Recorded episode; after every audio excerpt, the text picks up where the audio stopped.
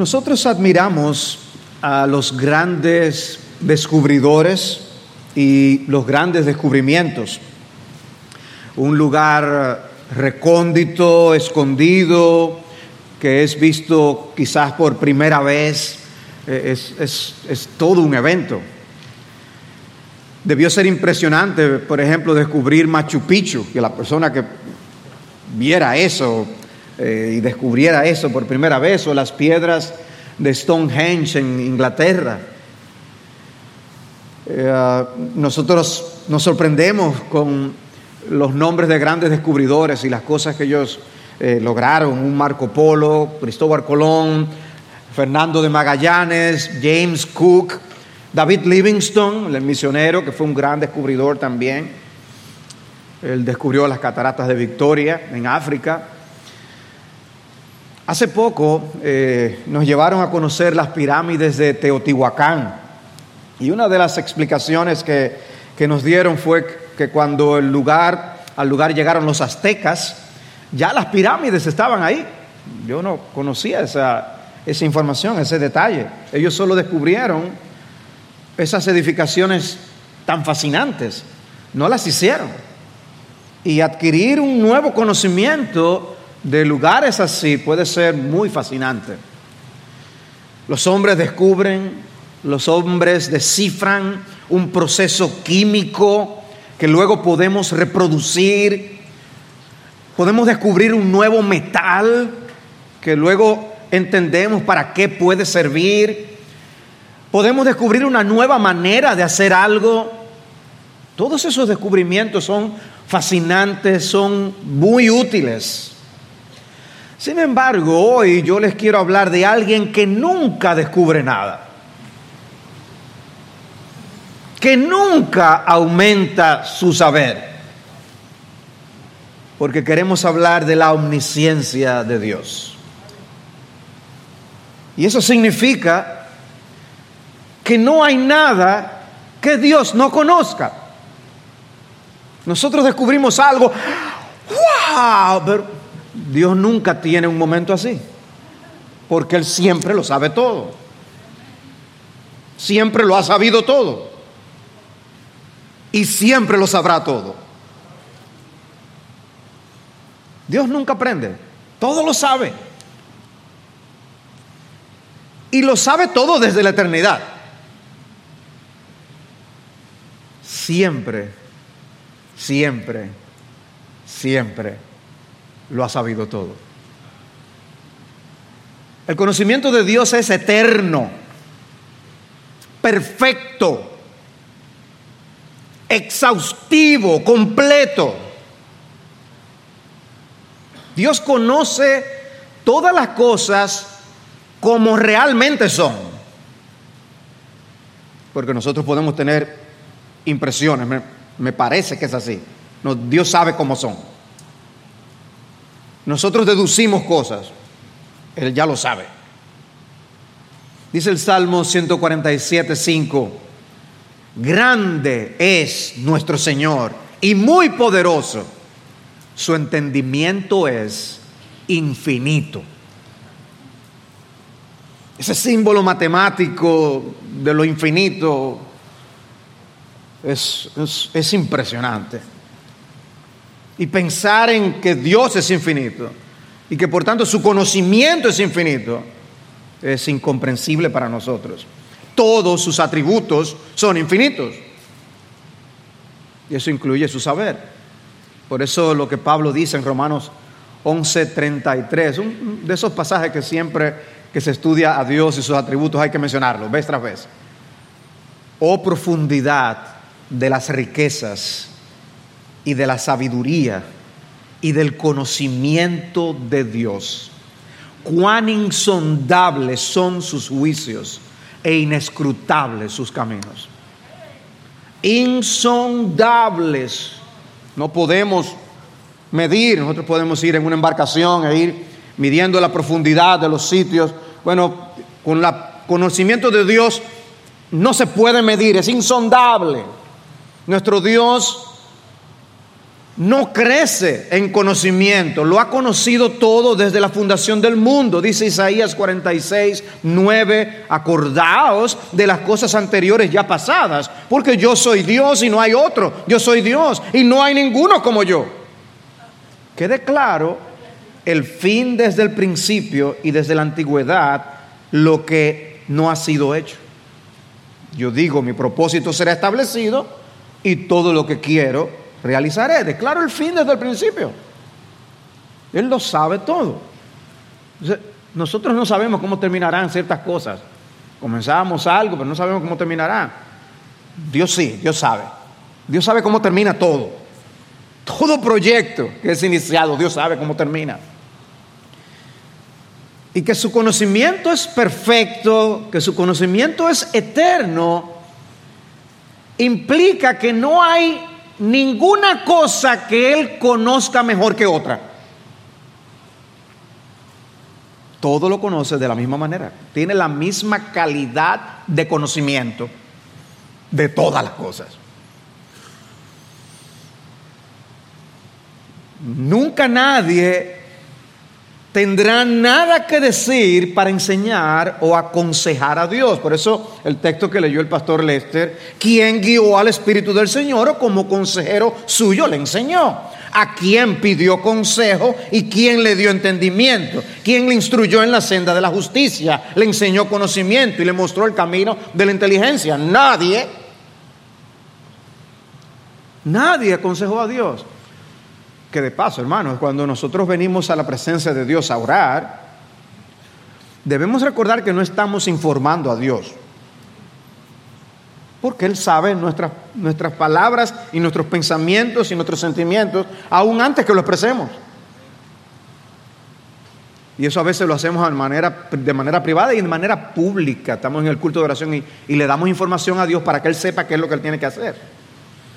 No, hermanos, Dios lo sabe todo. Mi primer encabezado es, es el que si asumimos que eso es así, ya prácticamente lo demás cae por su propio peso. Porque mi primer encabezado es que Dios se conoce a sí mismo. Repito, Dios se conoce a sí mismo. Y no se trata de que Él conoce muchas cosas acerca de Él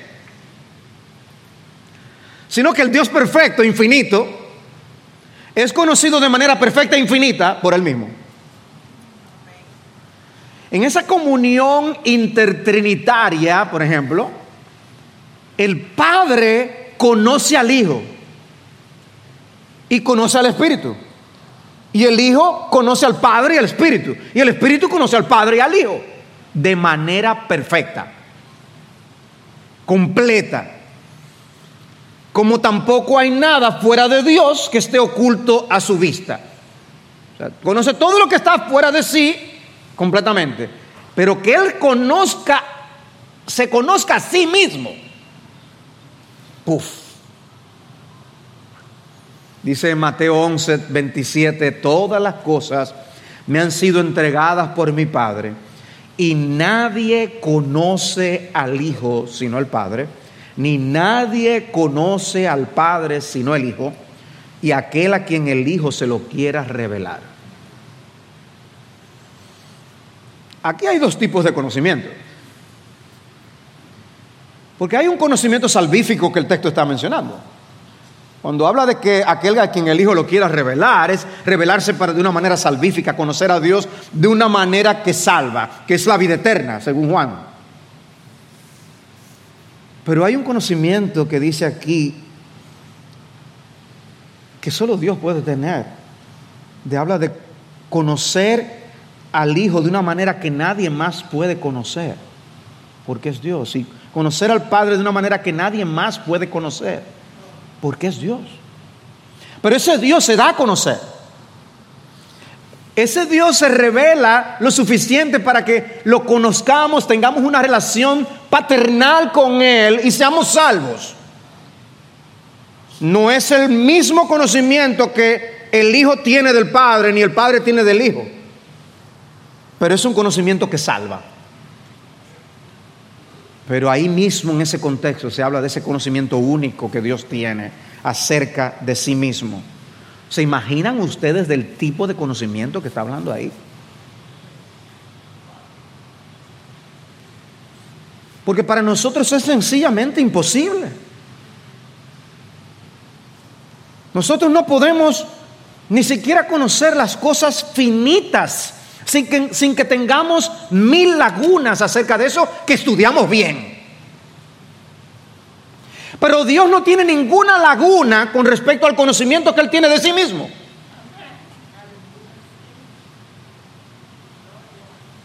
Porque es un conocimiento infinito.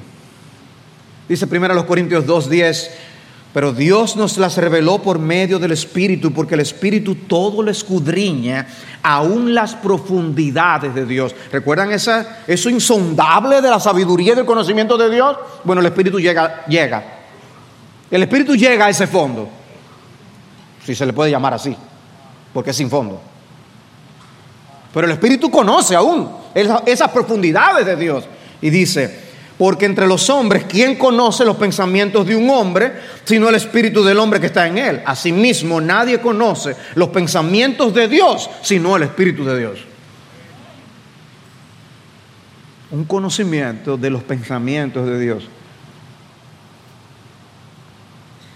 Si nosotros pudiéramos ver el proceso de pensamiento de cada ser humano, sería sorprendente porque nosotros nos sorprendemos de lo que una computadora es capaz de hacer. ¿Ustedes se imaginan el proceso de Dios en sus pensamientos? Dice que el Espíritu conoce los pensamientos de Dios. Señor, ¿por qué tú quieres que, nosotros sepamos que, que tú conoces tanto? ¿Por qué? Porque hermano, nosotros no podemos pasar la vida entera estudiando teología o la doctrina de Dios y lo hacemos sabiendo que solo conoceremos la superficie de nuestro tema. Solo podemos conocer lo que Dios ha revelado de sí mismo, lo que Él quiere que sepamos de Él. Pero Dios, sin embargo, no solo conoce todo lo que Él nos ha revelado en la creación, y todo lo que Él nos ha revelado en las Escrituras, Él conoce todo lo demás. Un demás que incluye a su vez a alguien que es infinito. si partimos del hecho de que Dios entonces se conoce a sí mismo, ya eso debería ser suficiente para demostrar que Dios es omnisciente. Sin embargo, la Biblia habla de manera abundante acerca del conocimiento que Dios tiene de todas las cosas. Porque Él quiere que nosotros sepamos cuánto Él sabe. Dios quiere que lo sepamos. Dice Daniel 2.20, Daniel habló y dijo, sea el nombre de Dios bendito por los siglos de los siglos, porque la sabiduría y el poder son de Él. Él es quien cambia los tiempos y las edades, quien, quita reyes y pone reyes, da sabiduría a los sabios y conocimiento a los entendidos. Él es quien revela lo profundo y lo escondido. Conoce lo que está en tinieblas y la luz mora en él. Porque Él sabe todo lo que sabe, Él revela y da información. Él es luz la luz en las escrituras también es conocimiento.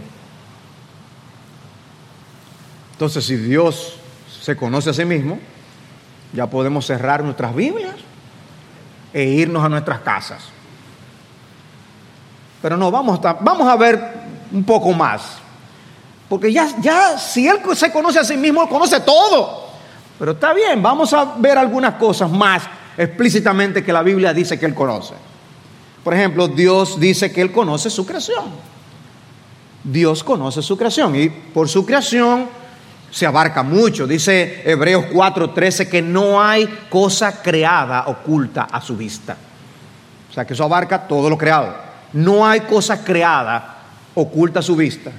nosotros hay algunas cosas que tenemos, tenemos que verlas con microscopio, otras cosas tenemos que verlas con telescopios, porque no las podemos ver a simple vista. Y hay otras que simplemente no las podemos ver. Pero de Dios se dice que no hay cosa creada oculta a su vista. Él conoce toda su creación. en ese sentido Dios conoce al mundo inanimado. Dice en Job capítulo 38. He aquí un hombre en turbación y en sufrimiento. Un hombre que ha perdido tanto. Y Dios lo confronta cuando él tiene un espíritu de queja y de cuestionamiento en su corazón. Y le dice en el versículo 2, ¿quién es este que oscurece mi consejo con palabras carentes de sentido? Prepárate a hacerme frente, yo voy a interrogarte y tú me responderás. ¿Dónde estabas cuando puse las bases de la tierra? Dímelo, si de veras sabes tanto. Seguramente sabes quién estableció sus dimensiones y quién tendió sobre ella la cinta de medir. Job cayó en esa trampa del alma de cuestionar los caminos de Dios. Y Dios lo confronta. Era necesario que Job aprendiera la lección de que Dios todo lo sabe y por tanto en buenas manos estamos. Era necesario que Job entendiera que Dios sabe lo que hace. Porque nadie puede ver una creación como la que nosotros podemos observar y no concluir que hay sabiduría desplegada por todas partes. Dios le dice que fue Él quien le puso los límites al mar, quien definió hasta dónde llegarían. Le dice en el versículo 12 del capítulo 38, ¿alguna vez en tu vida has mandado a la mañana y hecho conocer al alba su lugar? En algún momento dado fuiste tú que le diste la orden al sol para que saliera. En el versículo 31, ¿puedes tú atar las cadenas de las Pléyades o desatar las cuerdas de Orión, hacer aparecer una constelación a su tiempo y conduces la osa con sus hijos? ¿Conoces tú las ordenanzas de los cielos, los cielos o fijas su dominio en la tierra? Nosotros podemos estudiar el movimiento de las estrellas, de los planetas, los sistemas, constelaciones. Es impresionante. Bueno, Dios no aprendió cómo es que eso, Dios hizo que funcionaran como funcionan. Las puso cada uno en su lugar. Entonces, Job, ¿quién es el que sabe? Cuando nosotros estamos estudiando este tema de la omnisciencia de Dios, Dios nos está diciendo lo mismo que a Job. ¿Quién es el que sabe? Eres tú. Eliú, un capítulo antes, Dice en el versículo 16, ¿sabes tú la posición de las densas nubes? Maravillas del perfecto en conocimiento. ¿Quién es que tiene conocimiento perfecto? Es Dios. Ese es Eliú, el más joven del grupo, hablando y diciendo, Dios es que tiene un conocimiento perfecto. Él es que sabe cómo son las cosas. La Biblia textual lo dice ¿Conoces tú el equilibrio de las nubes, las obras prodigiosas de aquel que es perfecto en sabiduría? El Salmo 147 dice que Dios cuenta el número de las estrellas.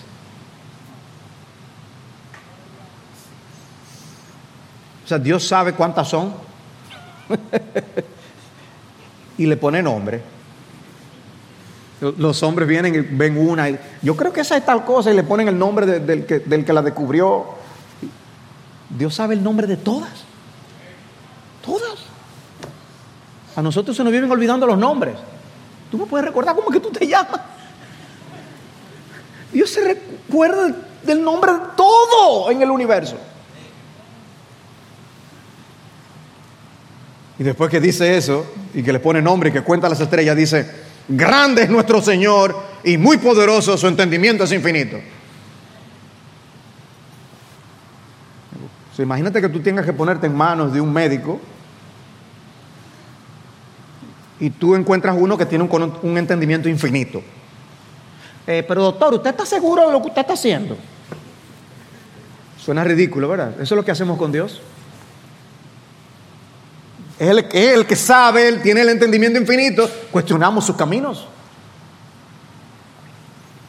Isaías 40, 26, alzad a lo alto vuestros ojos y ved quién ha creado los astros, el que hace salir en orden a su ejército y a todos llama por su nombre, por la grandeza de su fuerza y la fortaleza de su poder, no falta ni una. Ese es el conocimiento del mundo inanimado que él creó.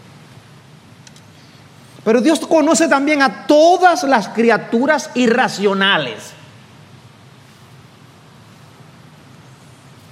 Yo no voy a abundar en ese tema mucho, pero solo tenemos que ver las preguntas que Dios le hace a Job, como cuando dice en el 38-41 de Job, ¿quién prepara para el cuervo su alimento cuando sus crías claman a Dios y vagan sin comida? O sea, Dios tiene conocimiento de cada cuervo.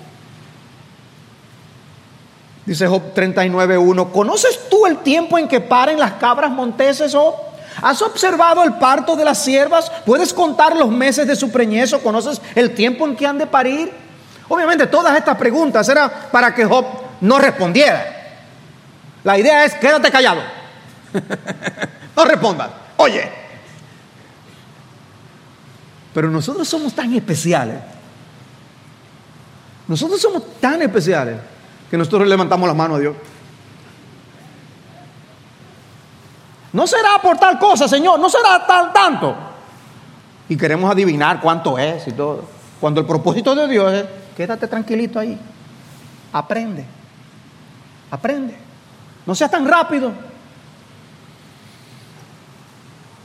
Y Dios bombardea a Job con preguntas sobre animales específicos a lo largo de todo el capítulo 39. Y muestra cómo Dios hizo a todos los animales con sus formas, con sus instintos. Mateo 10, 29. ¿No se venden dos pajarillos por un cuarto? Y sin embargo, ni uno de ellos caerá a tierra sin permitirlo vuestro Padre. Conoce todas las estrellas, tiene su nombre.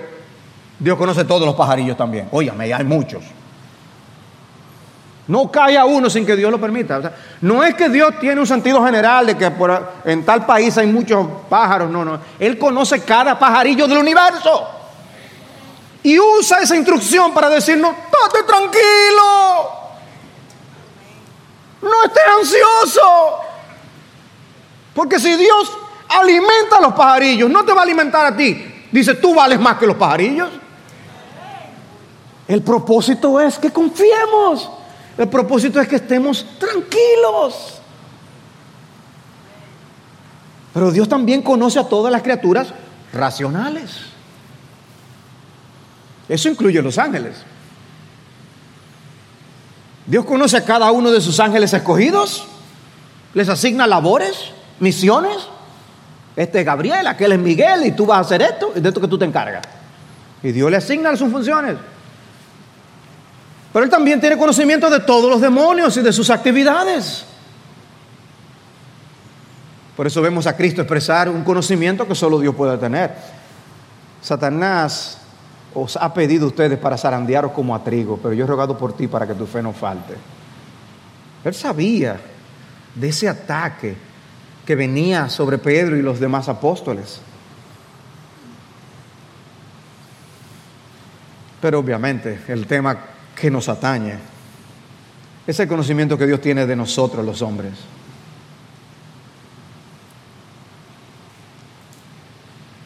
Y la Biblia es, habla tan abundantemente sobre ese tema para dejarte saber que Él te conoce de pie a pa, como decimos. Él te conoce en todas las partes de tu ser. Él te conoce internamente, externamente. Tú puedes quizás contar las verrugas que tú puedas tener, pero es que Dios te conoce por, por dentro. Dios conoce tus pensamientos, Dios conoce tu voluntad, tus sentimientos, Dios conoce cómo tú estás entretejido en tu interior, conoce tus intenciones, tus motivaciones, todo lo conoce el Señor sobre ti. Dice el Salmo 139, 1. Oh Señor, tú me has escudriñado y conocido. Ustedes han visto cuando nacen algunos bebés que uno ve a los doctores inmediatamente revisando cómo, cómo nació, a ver cómo llegó el bebé. Y chequean todas las partes. Está bien. Ah, qué bueno. Nos dice que Dios lo había escudriñado a él. Es un sentimiento sobrecogedor. Imagínate sentado tú en tu, en tu mesa, en tu, en, en tu mueble médico, y ahí está Dios examinándote por completo. Tú me has examinado, me has escudriñado y conocido. Físicamente hablando, un médico conoce muchas cosas de sus pacientes. Bueno, Dios no conoce muchas cosas, Él lo conoce todo. Tú conoces mi sentarme y mi levantarme. Desde lejos comprendes mis pensamientos. Nosotros nos sorprendemos cuando dos coincidimos con una misma cosa. Yo estaba pensando lo mismo. Pero es que Dios, Dios, Dios sabe lo que cada uno de nosotros está pensando. Ahora, en este instante. Y, y dentro de cinco minutos también. Y lo que pensaste hace dos. Dios lo conoce todo. Tú escudriñas mi senda y mi descanso. Conoces bien todos mis caminos. Aún antes de que haya palabra en mi boca, he aquí, oh Señor, tú ya la sabes toda. Por detrás y por delante me has cercado y tu mano pusiste sobre mí. Ese tal conocimiento es demasiado maravilloso para mí. Muy elevado, no lo puedo alcanzar. Nosotros tampoco. Y el versículo 4 afirma que Dios sabe lo que vamos a decir antes de decirlo.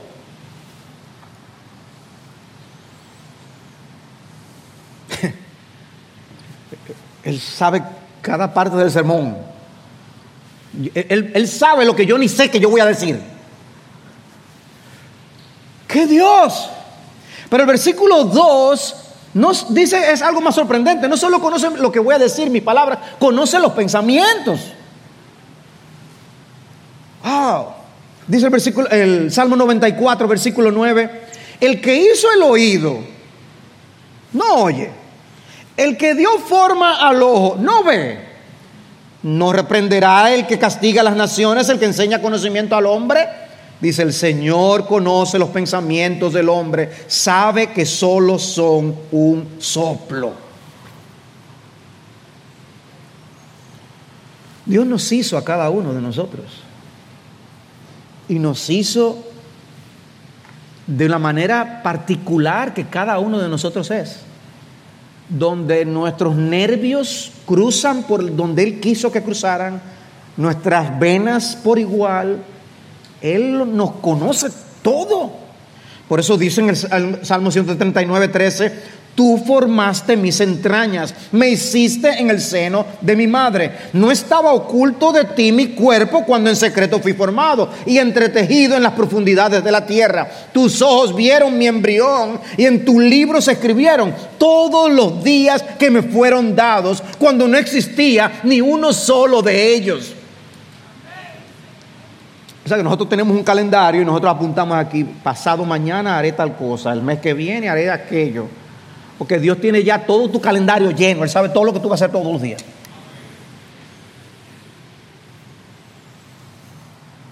En tu libro se escribieron todos los días que me fueron dados. Dios sabe hasta cuándo vamos a llegar y cómo vamos a llegar a nuestro último día aquí en la tierra. Él nos hizo, ¿cómo no nos va a conocer? Dios conoce perfectamente la constitución que cada uno de nosotros, nuestras tendencias, ¿A qué tendemos en determinados momentos? Él conoce nuestros procesos de pensamientos, nuestros gustos, nuestras preferencias. Dios las sabe. Conoce el contenido de cada químico en nuestros cuerpos y el grosor de cada una de nuestras venas. ¿Cuánto duraremos? Y conoce la razón que hay detrás de las cosas que decimos y de las acciones que tomamos. ¿Por qué lo hiciste? Dios lo sabe. La palabra de Dios habla de que Él pesa o sondea el alma o el corazón. ¿Recuerda que la sabiduría de Dios es insondable? Ahora, Él sí puede sondear nuestro corazón, puede sondear nuestro espíritu. Nosotros estudiábamos en la vida de David cómo el Señor le, le decía a Samuel, mira, Dios no mira lo que mira el hombre, el hombre mira lo que está afuera, pero Dios mira el corazón.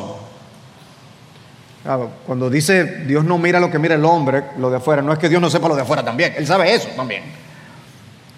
Pero ve aquello que el hombre no puede ver, que es lo de adentro, el corazón. Él puede verlo. Dice Proverbios 21, 2, todo camino del hombre es recto ante sus ojos, pero el Señor sondea los corazones.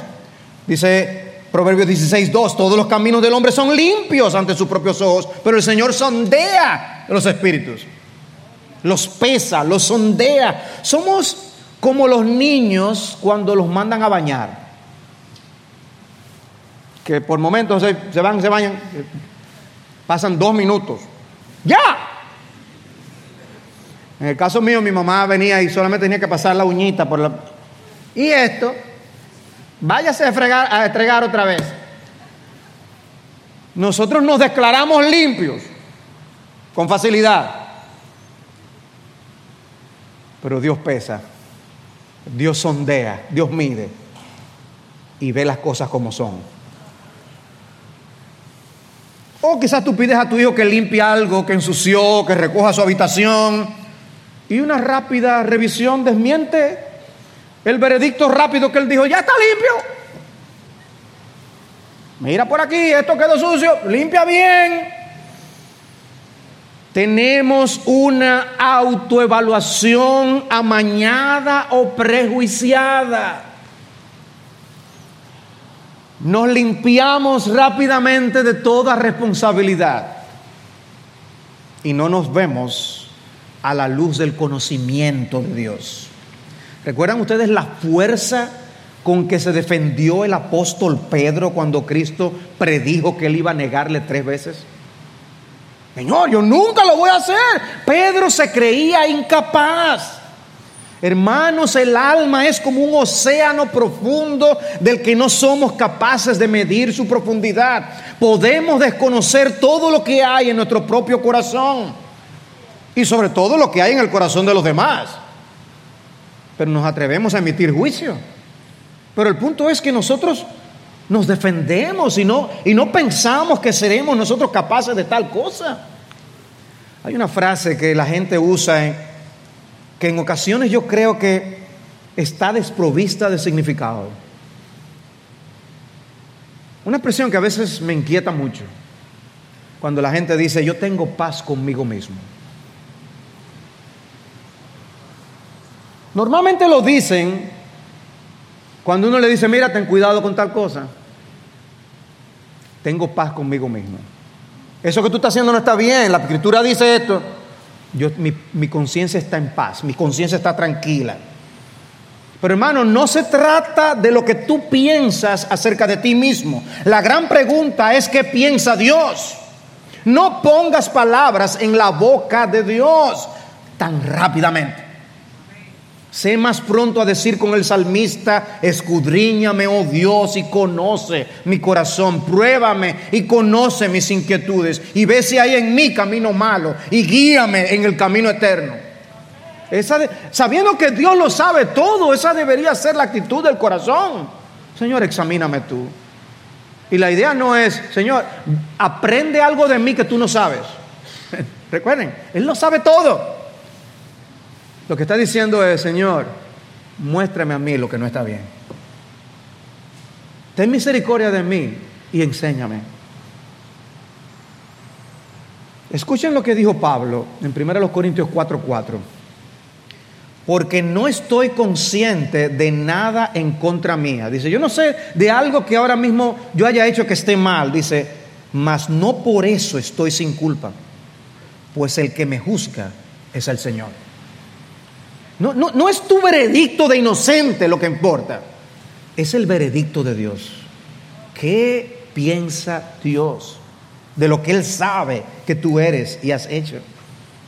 Porque el texto despacha con, con, rapidez, el texto que yo les leía de Proverbios, de que el hombre ve su camino limpio, eh, eh, el hombre despacha con rapidez la excusa de que él no tiene responsabilidad en el asunto. Miren lo que dice Proverbios 24, versículo 11. Libra a los que son llevados a la muerte y retén a los que van con pasos vacilantes a la matanza. O sea, en otras palabras, ayuda a alguien que tú ves que está siendo llevado a un matadero. Sé tú alguien que protege la vida de los demás. Y luego dice, si dices, mira, no sabíamos eso, ¿no lo tiene en cuenta el que sondea los corazones? ¿No lo sabe el que guarda tu alma? ¿No dará a cada hombre según su obra? En otras palabras, no te excuses tan rápido. No te excuses tan rápido. Y es interesante que el texto dice, si dices tú, pero luego responde lo que el otro dice en plural, no sabíamos esto. Y él se une en grupo ahora. Pues, eh, no, nosotros no sabíamos. Pero él está hablándole a él. Tú debiste haber hecho algo con respecto a esa persona que estaba en peligro de muerte. Y sin embargo somos prontos a excusarnos. Y dice, eso no lo sabe el que conoce tu corazón. Entonces, hermanos, tenemos algo que aprender. No nos limpiemos de culpa tan rápidamente ante la presencia del Dios que todo lo sabe. Y con sinceridad de corazón, pidámosle a Él, Señor, muéstrame si hay camino de perversidad. Muéstrame si hay algún pecado que yo deba confesar. No tenemos que esperar llegar al día del juicio para corregir lo deficiente. Dios nos ha dejado su palabra para que tengamos mini juicios aquí en la tierra que nos preparen para la eternidad. Dice Hebreos 4. Yo les había leído una parte del versículo 13, cuando dice, no hay cosa creada oculta a su vista, sino que todas las cosas están al descubierto y desnudas ante los ojos de aquel a quien tenemos que dar cuenta. Ahora, lo interesante es el versículo anterior. A la luz de ese día del juicio, a la luz de ese conocimiento que Dios tiene de todo, el versículo 12 habla de la palabra de Dios y lo que hace la palabra de Dios. Y dice, porque la palabra de Dios es viva y eficaz y más cortante que cualquier espada de dos filos penetra hasta la división del alma y del espíritu, de las coyunturas y los tuétanos, y es poderosa para discernir los pensamientos y las intenciones del corazón. Esa palabra de Dios, tú te sientas a leerla en tu casa. Tú vienes al culto de oración, vienes al culto de adoración, se cita la palabra de Dios, te juntas con un hermano, te comparte un versículo bíblico y esa palabra penetra tu corazón discierne tus intenciones, discierne tus pensamientos. Y dice, Y es como si tú de repente te vieras en la presencia de Dios, en la presencia del Dios que todo lo conoce. Dios lo sabe. El versículo que habías oído quizás mil veces. Pero llega un momento que en la presencia de Dios ese versículo penetra, esa palabra de Dios penetra en tu corazón de una manera que tú no lo habías experimentado antes. Y quizás estabas experimentando una turbación y una lucha de la que tú no encontrabas respuesta. Pero Dios, que conoce todas las cosas, te envió la persona que te comparte ese versículo o te precisamente te corresponde por casualidad, entre comillas, leer una porción de la palabra que es la que el Espíritu Santo usa porque era la que tú necesitabas en ese momento. Dios pastoreando tu alma. El Dios que todo lo sabe, sabe cómo tú te sentías. El Dios que todo lo sabe, todo lo sabe, sabe qué lucha tú estabas experimentando. Dios conoce con absoluta precisión el estado del alma de cada quien, de todos nosotros aquí. Él sabe lo que tú necesitas. Otros te pueden malinterpretar. Ah, pero la hermana tal, el hermano tal, tal cosa. Sí. Pero el Señor nunca juzga mal una situación. Nunca. Qué consolador es eso. No te va a malinterpretar. Y es más, cuando tú mismo no lo sepas explicar, el Espíritu intercede con gemidos indecibles.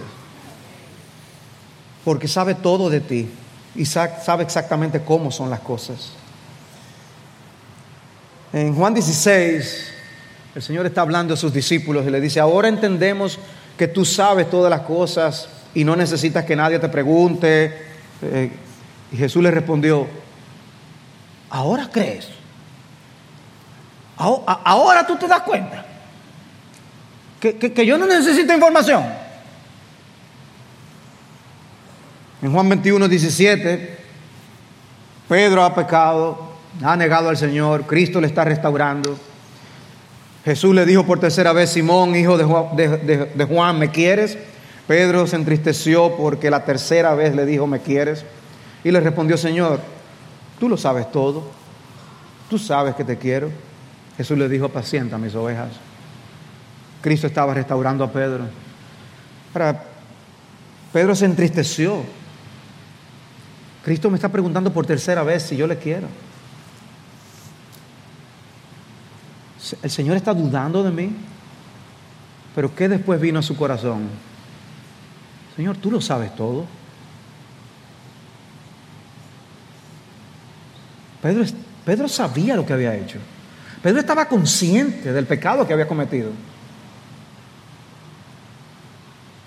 Pero el pensamiento de la omnisciencia de Cristo no le llevó a irse tan lejos de Cristo como él podía, sino que se mantuvo cerca de su maestro y pudo en este momento tener esta conversación tan íntima. Y le decirle, Señor, tú lo sabes todo. Yo pequé gravemente, pero tú sabes que yo te amo.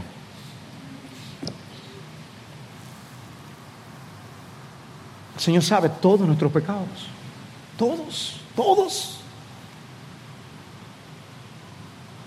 Él conoce los malos pensamientos que hemos tenido, las malas intenciones que han pasado por nuestro corazón, los asesinatos que hemos cometido en nuestras mentes. Él lo sabe todo. Él, conoce todas las palabras que hemos dicho cuando no había nadie en nuestra presencia. Él lo conoce absolutamente todo. Él conoce nuestra dejadez. Él conoce nuestra insensibilidad. Él conoce todo. Y sin embargo nos colma de favores y misericordias.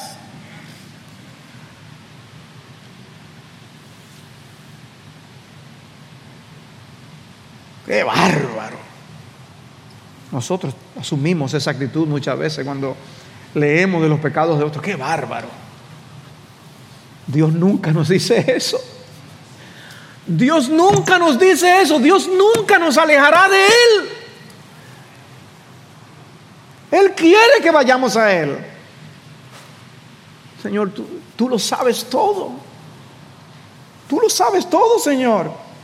¿Para qué esconder las cosas? No hay nada que hagamos o digamos que a Él le tome por sorpresa. Las negaciones de Pedro no fueron algo inesperado. Cristo mismo le advirtió, esto es lo que va a pasar. Porque Él conoce lo que hay en el hombre antes de que las cosas. Por eso en Juan 2 dice que Él mismo sabía que algunos que habían dicho que creían, Él dice, Él sabía que no creían nada. Él sabe lo que hay en el hombre antes de que los hombres le digan o hagan todo, cualquier cosa. ¿Qué conocimiento? Porque si hubiéramos estado ahí en Juan 2 y cuando está pasando esto dice, y muchos creyeron en su nombre al ver las señales que hacía, nosotros hubiéramos dicho, avivamiento en Jerusalén. No. no, ese amén no va ahí.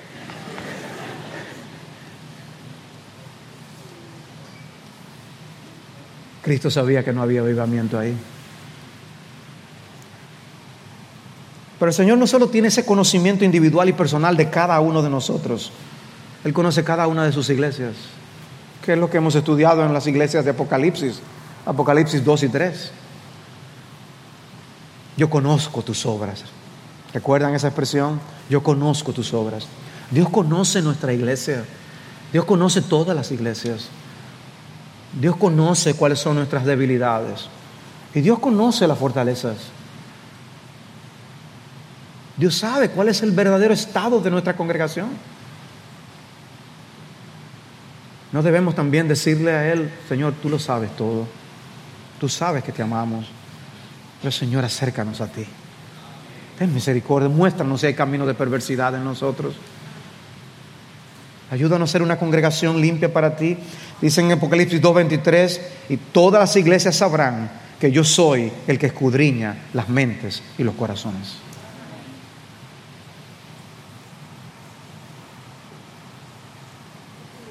Y casi finalmente, Dios conoce la historia, pasada, presente y futura. Y conoce lo que pudo ser historia también. Todas las posibilidades de lo que pudo haber pasado y no pasó. Y eso es otra forma de decir que Dios está en un eterno presente, lo que estudiábamos la vez pasada. Dios es eterno y su conocimiento nunca cambia. Por lo tanto, en cada instante lo sabe todo. Por eso se dice que su conocimiento es instantáneo. El mismo en cada instante, simultáneamente todo conocimiento desde la eternidad. Por eso Jesús conocía el pasado de la mujer samaritana. Respondió la mujer le dijo, no tengo marido. Jesús le dijo, bien has dicho, no tengo marido, porque cinco maridos has tenido y el que ahora tienes no es tu marido. En eso has dicho la verdad.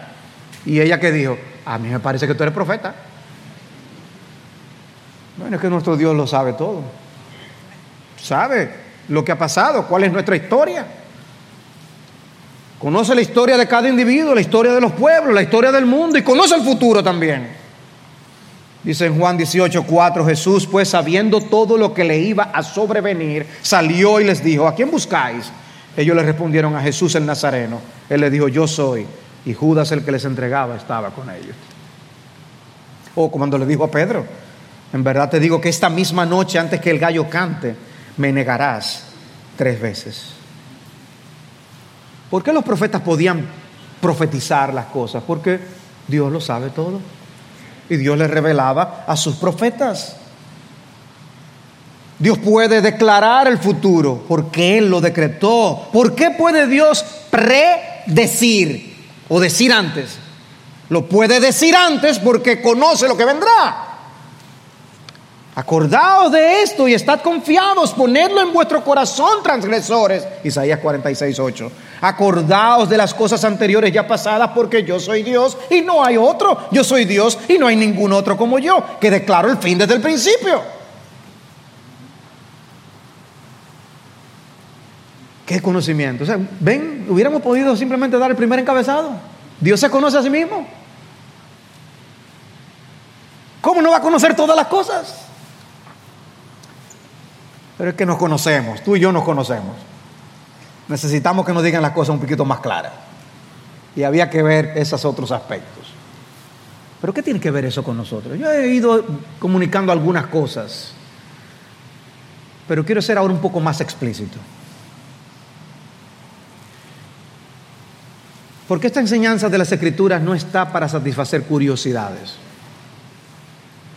sino para ayudarnos a vivir corandeo en la presencia de Dios frente al rostro de Dios. Es una doctrina que tiene que tener impacto en todos nosotros, para los incrédulos, para los creyentes, de una forma o de otra.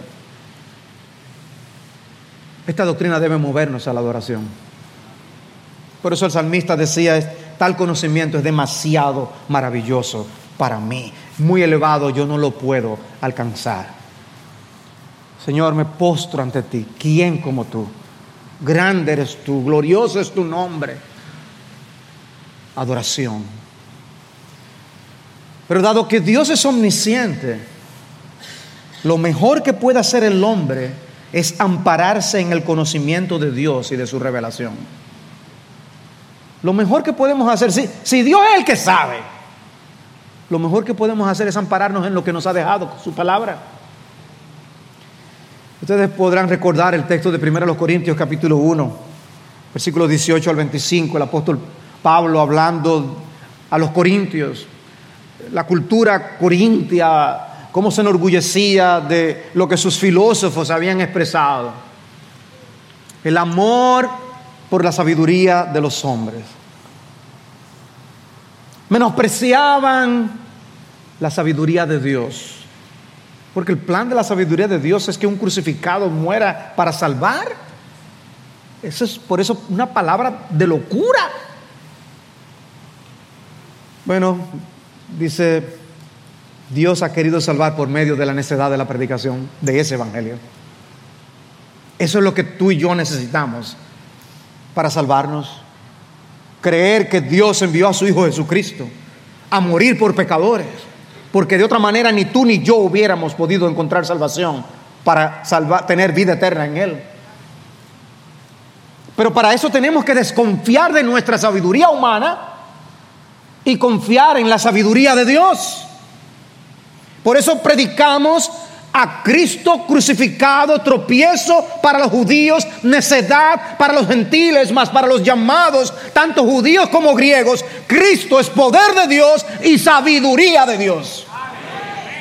¿Qué sabiduría en el plan de salvación eterno que Dios ha dejado a la humanidad?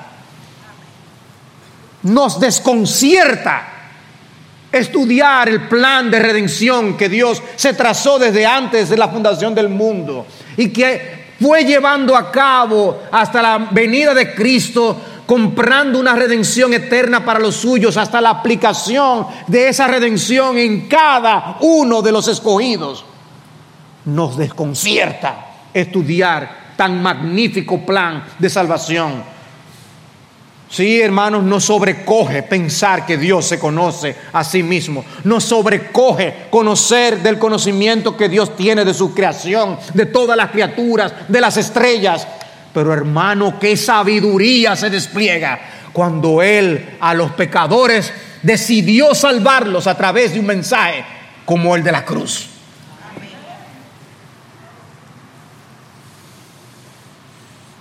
Si el salmista podía decir, ese conocimiento es demasiado maravilloso para mí.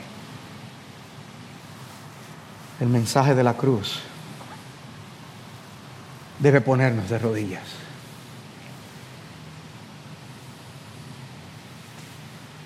Porque la necedad de Dios, qué manera de hablar, la necedad de Dios es más sabia que los hombres. Pero nosotros insistimos, no, no, yo, yo, sé, yo no necesito a Dios. La palabra de Dios, eh, la, Biblia es palabra de hombre. Yo no soy tan malo. No, la iglesia está llena de hipócritas. Mil excusas para no rendirnos ante los pies del Dios que sabe todas las cosas. Mi amigo, tú no podrás tapar el sol con un dedo, no podrás tapar la realidad de la separación que tus pecados producen contra Dios y tú no podrás producir salvación ni un segundo en la eternidad para tu salvación. Debes confiar absoluta y únicamente en aquel a quien Dios envió para la salvación de los pecadores. Esa es la sabiduría que vale la pena. No confíes en ti mismo. Abrazar a Dios significa dejar de apoyarnos en la sabiduría del mundo. El gran problema de Adán y Eva fue prestar oídos a la serpiente. Por eso Santiago habla de una sabiduría que es terrenal, natural, diabólica, que produce todos los pecados que estamos viendo en la humanidad ahora. No, no, no vivas por esa sabiduría, vive por la sabiduría, sabiduría que es de lo alto. Entonces dejes atrapar por el diablo y sus mentiras. Pero esta doctrina también de la omnisciencia de Dios es una doctrina de gran consuelo para los creyentes porque es un asunto de en quién nos vamos a amparar. Nos amparamos en el que lo sabe todo. Dice segundo de Crónicas 20:12. Ese el texto cuando Josafat está viendo la invasión de los moabitas y dice, oh Dios nuestro, no los juzgarás porque no tenemos fuerza alguna delante de esta gran multitud que viene contra nosotros y no sabemos qué hacer. Oiga, no sabemos, ignorancia, no sabemos. Pero nuestros ojos están vueltos a ti. Podemos ser ignorantes, podemos no tener fuerza alguna. Por eso nuestros ojos se vuelven al Señor. Él sí puede. Y hermanos, hay momentos en los que ni siquiera sabemos cómo orar. Hay perplejidad en el corazón. Pero Dios conoce nuestras necesidades, como dice Cristo en Mateo 6, y por eso nos manda a no afanarnos diciendo qué comeremos, qué beberemos, qué vestiremos. Él lo sabe. El Señor conoce las mejores respuestas a las oraciones que le traemos. Cuando su respuesta es no, es porque Él sabe que eso no nos conviene. Cuando su respuesta es después, es porque sabe que ese momento no es el conveniente. Y cuando su respuesta es otra cosa, es porque conoce lo que sí nos conviene. ¿Por qué dices Jacob? Dice Isaías 40, 27, como leíamos. ¿Por qué dices Jacob? Y afirmas Israel, escondido está mi camino del Señor y, y mi derecho pasa inadvertido a mi Dios. Dios no está prestando atención a lo que me está pasando. Dios está mirando para otro lado. Por eso a mí me está pasando todo esto. Y dice, ¿acaso no lo sabes? ¿Es que no lo has oído? El Dios eterno, el Señor, el creador de los confines de la tierra, no se fatiga ni se cansa. Su entendimiento es inescrutable. No se ha olvidado de ti. De ninguna manera se puede olvidar de ti. Me encanta como lo dice la nueva versión internacional. ¿Por qué murmuras, Jacob? ¿Por qué refunfuñas, Israel? Y hay momentos de perplejidad cuando estamos llenos de interrogantes. ¿Por qué? ¿Por qué, Señor? ¿Por qué? Y nos recuerda a Cristo en la cruz. Elí, Elí, lama sabactani. Esto es Dios mío, Dios mío, ¿por qué me has desamparado? Y esa no era una pregunta que la mente divina de Jesús estaba ventilando. La mente de Dios nunca ha tenido ninguna interrogante acerca de nada. Era una pregunta de la mente humana de Jesús, de la misma mente que no conoce el día ni la hora en que regresará el Hijo del Hombre.